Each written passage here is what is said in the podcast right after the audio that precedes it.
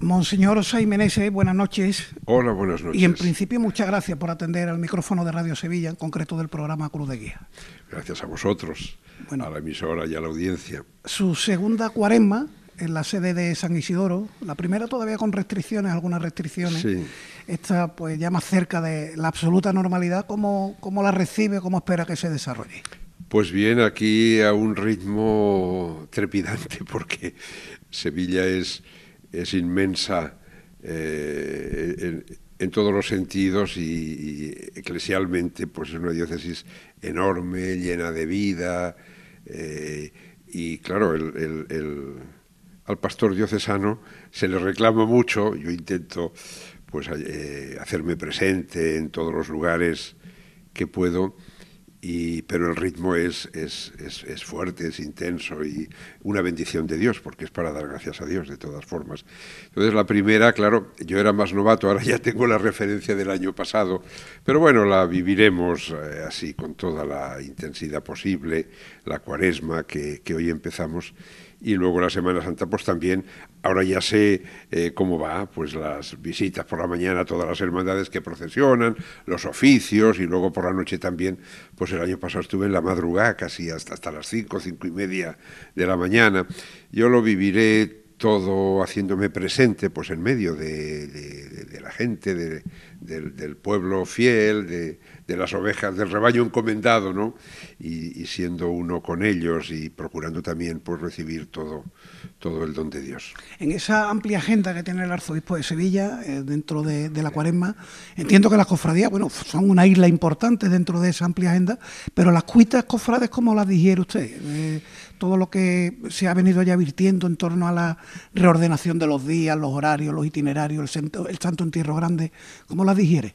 Sí, yo, eh, digamos, lo acompaño, lo observo y, si se me hace alguna pregunta respondo, pero, pero son temas organizativos que corresponden más al Consejo General de, de Hermandades y Cofradías de Sevilla que son personas con mucha experiencia y muy competentes y que lo hacen muy bien.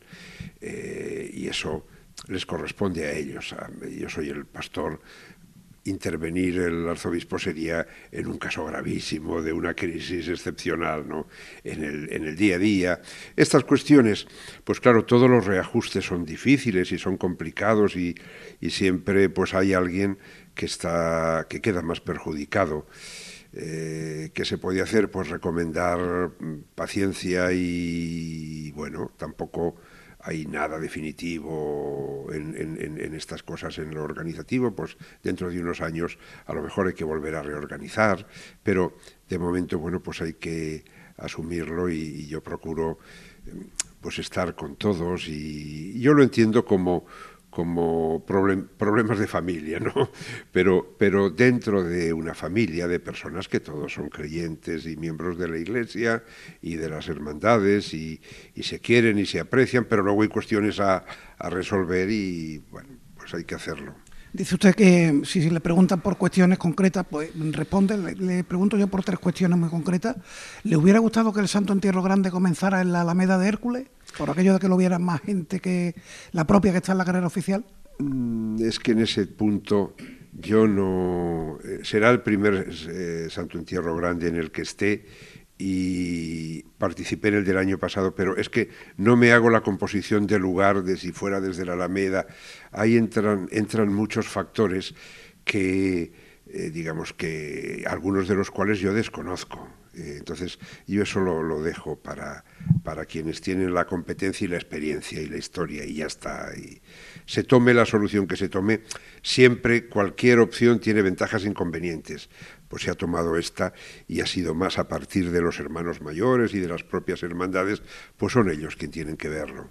Habla usted también del enfado de algunas hermandades con la reordenación de la Semana Santa en el Gran Poder ha sido de tal calibre el enfado que la convivencia de la madrugada que debió celebrar, que debió acoger no hace mucho, dijo el Gran Poder que mejor no, que la dejaba para otra ocasión.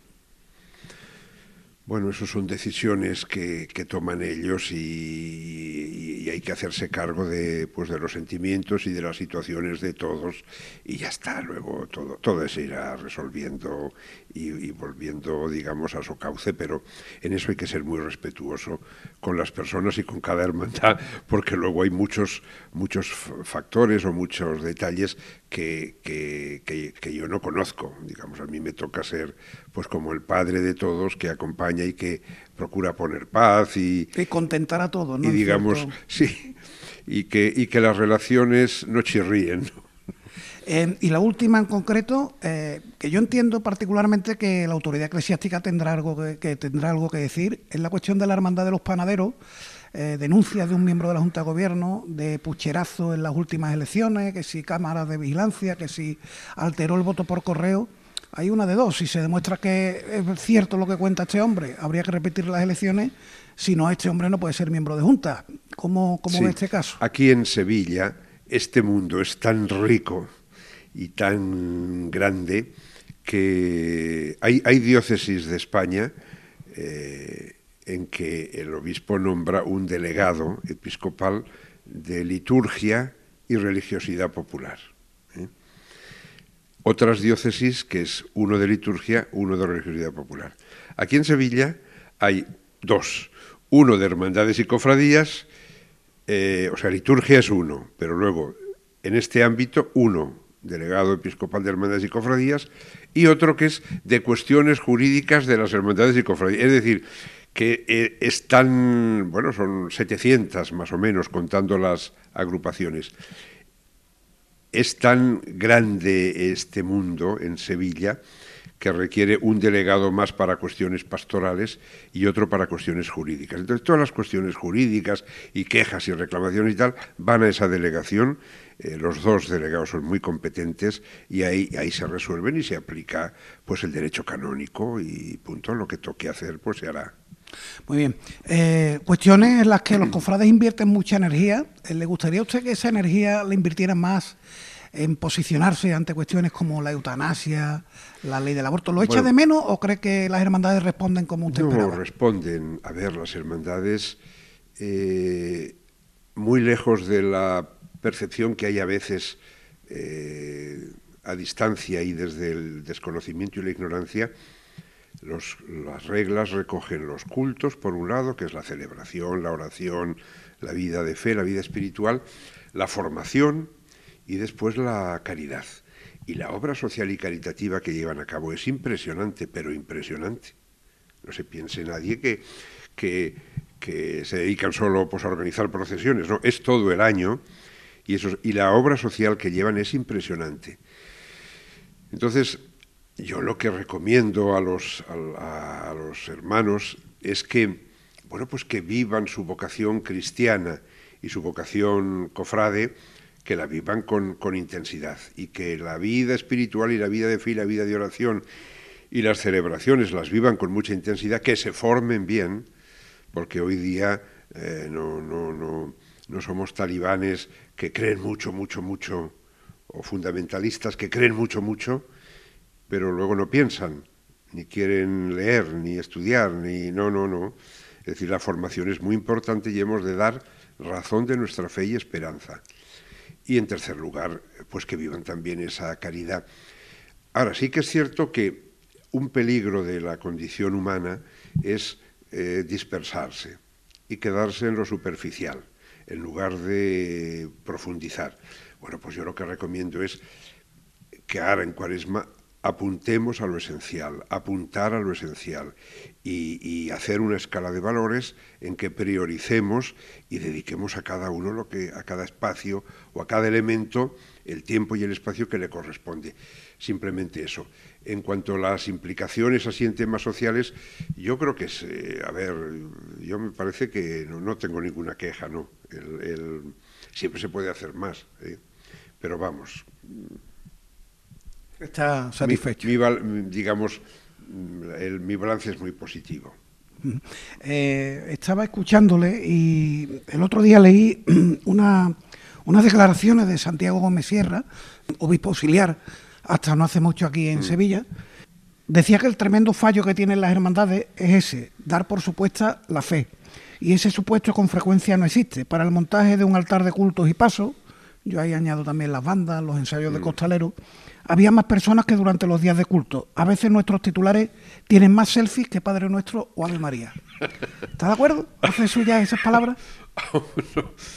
A ver, eh, yo recibo aquí en Palacio normalmente a las juntas de gobierno, las nuevas o las antiguas que vienen a presentarse y, son con los que habla el hermano mayor, el director espiritual, los diputados, los conciliarios, etcétera. A ver, son grupos humanos mm, de nivel, ¿eh? de nivel, eh, como personas y como creyentes y, luego también en sus trabajos y en sus profesiones. Eh, quizá yo conozco más la parte bonita que la parte más prosaica, ¿eh?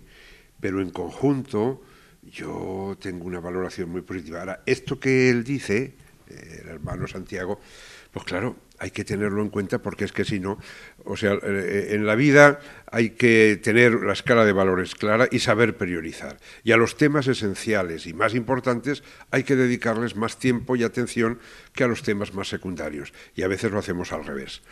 Pero eso pasa en una hermandad, en un equipo de fútbol, en un eh, grupo de teatro o en un, yo qué sé, en una orquesta, eh, en todos los ámbitos de la vida, ¿no?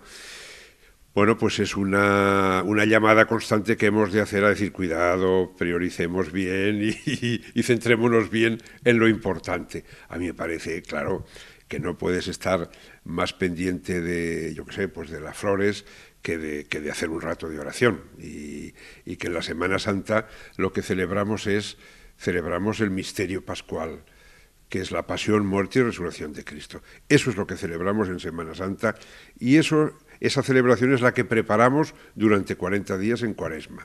Eso.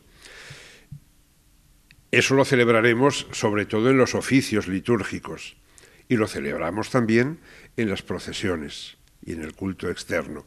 Ahora bien, bueno, pues eh, no perdamos la perspectiva y centrémonos en lo más importante. Hay que atenderlo todo y hacerlo todo bien, pero luego tener claras las proporciones y...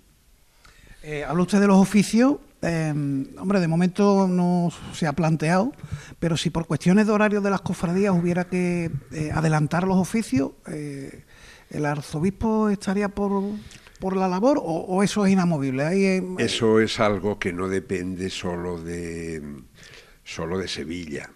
Esto es un tema un poquito de iglesia universal, o al menos de iglesia, qué sé yo, a nivel de, de Europa si decimos Oceanía hay, o África, que eso no se puede decidir solo en Sevilla. Es un tema que, digamos, de iglesia que tendríamos que, que dialogar y que resolver en comunión.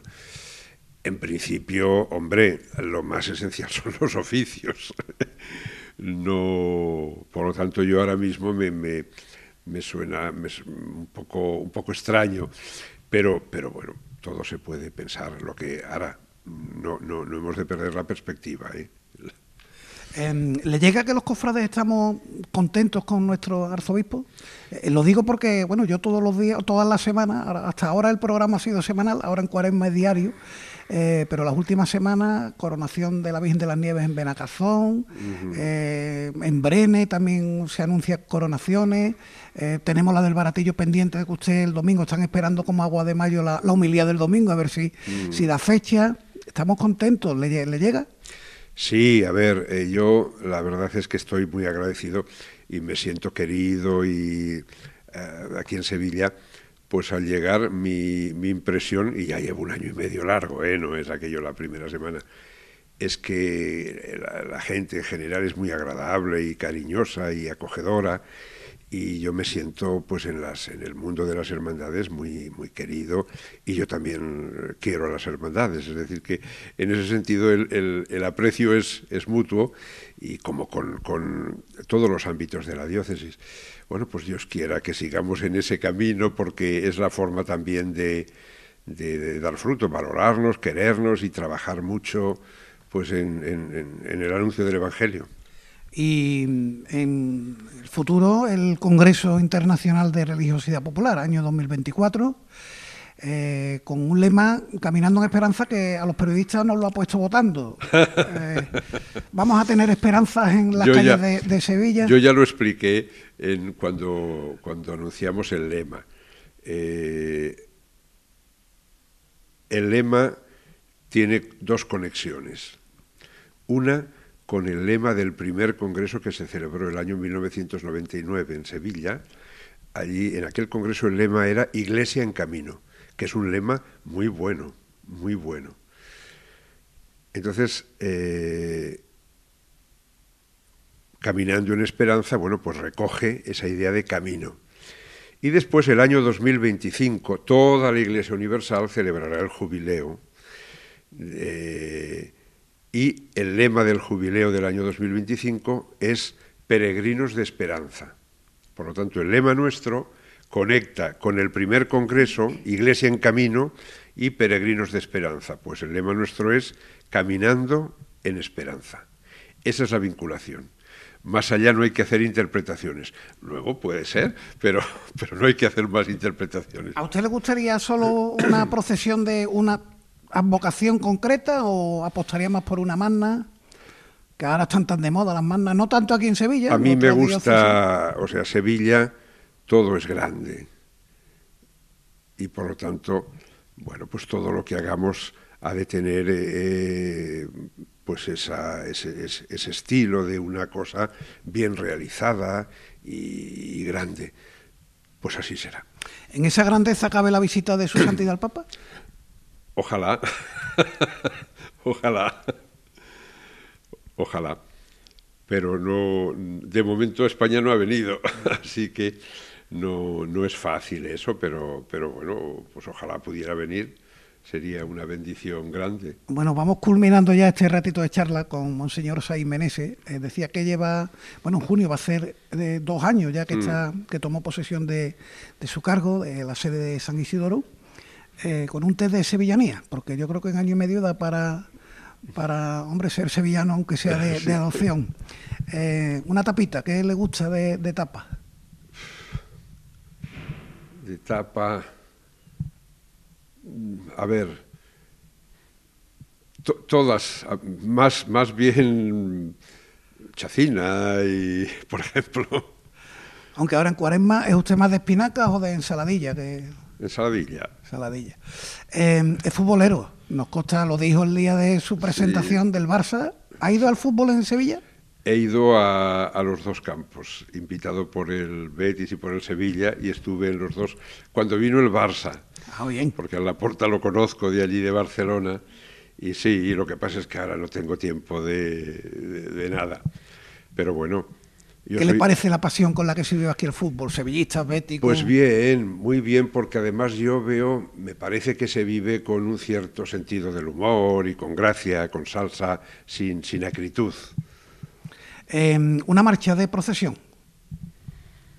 ¿Ha llegado ya a ese punto de...? No, todavía no las, no las controlo mucho, no. ¿Y un rincón para ver cofradía? A mí, de momento, el, el rincón que me gusta más es, la Plaza Virgen de los Reyes. Además, ahí pasan por la puerta de, de su casa, ¿no? Eh, hombre, la calle Sierpes pero, pero yo, de, momento de Sevilla, el rincón que más me gusta es este, es este. ¿Y para pasear también? O... No tengo mucho Porque tiempo además para usted nos dijo, pero que es persona de pasear, que le, gusta pasear, aunque el tiempo... Sí, lo que pasa es que eh, allí en Tarrasa, cuando en verano hacíamos una peregrinación diocesana de jóvenes, cada verano, y era una semana y había al menos cinco días que caminábamos 20 y 25 kilómetros y yo caminaba con los jóvenes todos los días. Y entonces cuando llegaba ya el mes de mayo para ponerme un poco en marcha, en forma, pues caminaba por las noches, alguna noche con, algún sacerdote de la curia y caminábamos y tal. Pero bueno, aquí todavía no he tenido ocasión. La única vuelta que he dado fue, eh, pues hace dos domingos, que también vino un sacerdote de allá, amigo, y teníamos un hueco antes de que se fuera al aeropuerto, hicimos una vuelta cruzando por el puente de San Telmo, calle Betis, hasta el puente de Triana y volver, y volver. Pero no, no tengo mucho tiempo, si no a mí yo haría, pues iría desde, desde aquí, desde Palacio, a una parroquia y volver. Eh, porque, porque hay que hacer un poco de ejercicio, pero muy bien. Pues con eso nos vamos a quedar. Únicamente le pediría que para los oyentes de Cruz de Guía, cofrades en su mayoría, pero bueno, también nos escucha mucha más, mucha más gente, un mensaje para estos días que ahora comienzan, para esta cuaresma, y ya con eso vamos terminando. Sí, pues el mensaje sería eh, a los amigos del programa Cruz de Guía y a todos los oyentes que vivan de esa forma que es tan propia de Sevilla, que se usa tanto la palabra intenso pues que vivan con intensidad, con fuerza, con profundidad este tiempo de cuaresma, que intensifiquen la oración, los sacrificios, la solidaridad, el compartir con los demás, que se preparen para vivir la Semana Santa pues con toda la profundidad que contiene el misterio que celebramos, que es algo grande, grande, grande y que nos desborda, que nos desborda. Pues que, fijen la mirada en Cristo que da su vida por nuestra salvación y que se cojan de la mano de María Santísima, que es la mejor madre y maestra que nos enseña a vivir ese seguimiento de Cristo y que a lo largo de la vida pues sepan sobrellevar las dificultades y las penas y los sufrimientos que se harán presentes, disfrutar de todo lo bueno, que es la mayor parte de lo que nos acontece y vivir con alegría y dar un testimonio de cristiano de alegría y de esperanza. Monseñor Saimenese, muchas gracias por atender a Cruz de Guía. Gracias a vosotros, un abrazo a toda la familia de Cruz de Guía.